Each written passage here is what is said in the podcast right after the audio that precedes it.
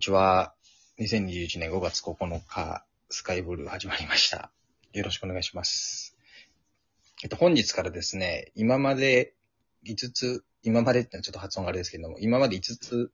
ニュースを取り上げて、その後にちょっと考察みたいなことをさせていただいたんですけれども、完全にちょっと分ける形でですね、前半、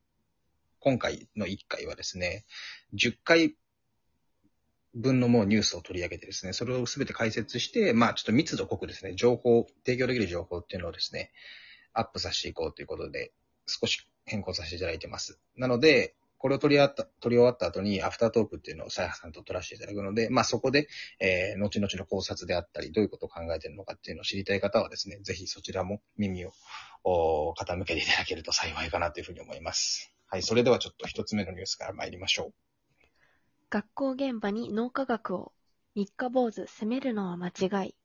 工藤雄一、横浜創英中学高校校長。アンダー22校長ブログの6回目で、工藤雄一、横浜創英中学高等学校校長先生が登場されて、学校の当たり前をやめたという今までの千代田区立、まあ、麹町中学校での大活躍の、その知見っていうのを活かしながら、今後は一層と教育現場において脳科学的な見地が必要になってきて、特に心理的な安全性っていうのを保つためにはどうすればよいのかっていうことを考えていくことであったり、メタ認知能力を活かして自分自身の失敗っていうのを自分で容認、承認できるような考え方っていうのをいかに身につけさせていくかっていうことをですね、現代の精神論主義、精神至上主義みたいなものが分かり通ってしまっているところにこう釘を刺すような鋭利なコメントをされています。福井高専に 5G 基地局。KDDI と設置。教育や研究活用。福井県鯖江市に位置する福井工業高等専門学校が KDDI の高速通信規格 5G 基地局を校内に付設して、全国に51個存在する国立高専ではですね、史上初の取り組みを達成されました。AI であったり人工知能、IoT 教育や研究に対して積極的に利活用していく方針で、高専の間のネットワークを高度にしていくという意味も込めて、えーすでに2019年から地域活性化のために KDDI さんと福井高専さんは包括連携協定を締結されています。今後は長長岡であったり仙台であったり長野にも導入予定でありまして、すでに4月24日に福井高専さんの方では基地局設置記念イベントが開催されております。大学受験2022。女子大初の工学部を設置。奈良女子大学。奈良女子大学は2022年4月に女子の大学で初めて工学部を設置するということで、現在文部科学省に設置許可を申請中とのことです。入学定員は45名を予定していて、一般学校選抜推薦、すみません、学校推薦選抜で30名、総合型選抜短期力入試9で15名を募集する予定です。もともと日本の大学に国立女子大学は2つしかなくて、その一角が奈良女子大学なんですけれども、現在は文学部と理学部、生活環境学部の3学部があり、生活環境学部は今回の工学部設置に付随して改組する予定で、文化情報学科に分かれて、生活文化学コースと生活情報通信科学コースを新設される予定です。大正大学。大学教育におけるデータ利活用。データ化推進に向けた産業連携。東京都の豊島区に位置する大正大学が、まあ、データ利活用であったり、データ化、デジタル化推進に向けて、2020年度の春に三鷹市と株式会社サイゼリアとニューラルポケットさん、ニューラルポケット株式会社さんと産学連携を結ばれてて、今後データサイエンスの授業っていうのを展開する中で、民間の企業のデータっていうのを利活用できるような仕組みっていうのを整えていこうという、との方針、いこうという方針でございます。環境問題が学校の必須カリキュラムに。労働市場のサステナビリティスキル、需要増と教育の変化。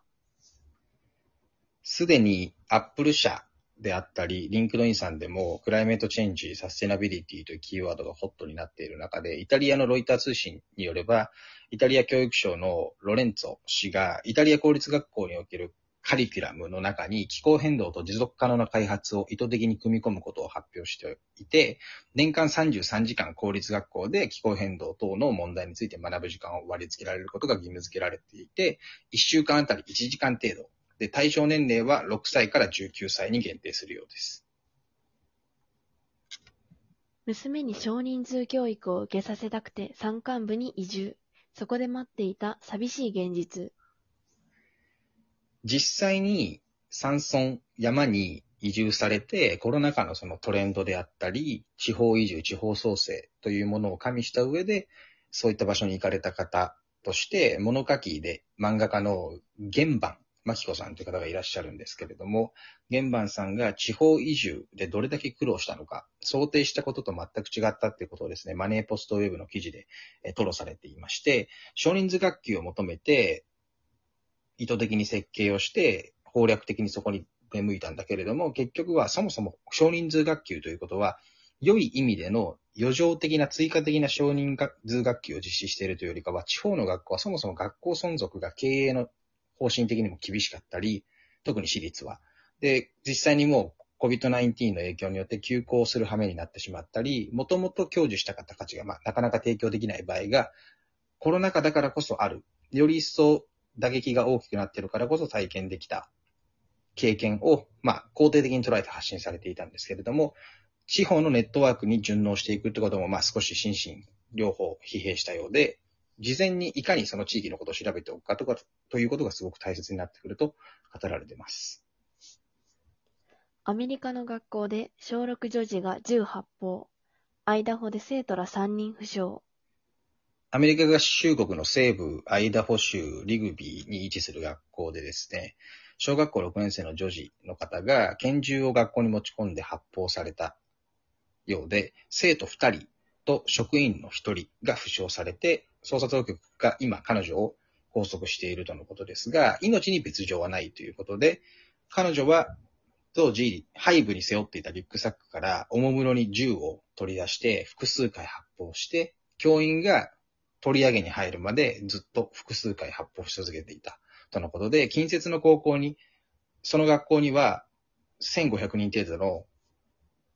まあ、全校生徒がいるわけですけれども、近接の学校に、えー緊急避難をされたようです。中国の超名門校、清華大清華大学の女子学生が披露したぶセクシーダンスが物議。中国の超名門大学で、まあ、国家主席など各界のリーダーを多数輩出している清華大学さんが、創立110周年記念式典というのを開催して、女子学生のグループがダンスを披露したんですけれども、その際に世俗的にこう、様々な物議が、えー醸し出されていて、金色のフリンジっていうのがついたミニミニワンピースをブラスバンドの演奏とともにですね、踊った結果、創立式典と少しそのダンスの雰囲気が違和感があって、もともと共産党政権がこう人徳主義っていうのを重んじる人道的な行為っていうのを重要視していく中で、果たしてそれで良いのかっていう声が、まあ、疑義として唱えられていて、もともと100年前にアメリカの女性解放運動の頃にフラッパーガールを表彰した、ある意味良い意味の服装だったにもかかわらず、本当にそういう人徳主義だけで片付けていいのかという逆の意見も今浮上しています。大阪府が大学と救急車トリアージ。患者の緊急、治療緊急度判断。大阪府の森口市の方で大学病院と患者の病床っていうのの連携体制を構築して、まあ、関西あの医科大学総合医療センターなどで特に1日もう CT 画像解析を連続的に実施したり、あるいは、えー5件から10件のトリアージっていうのを実施して、もうすでに大阪府では病床使用率が100%を超えているんじゃないかという疑いもあり、命の選別っていうのがどんどん始まっていて、大学病院だけじゃなくて今後は中小病院に対してもいかに人々っていうのを搬送できるのか、病床の効率的な分配ができるかということが求められています。韓国で学業中断の学生。オンラインで学校生活記録簿の発行が可能に。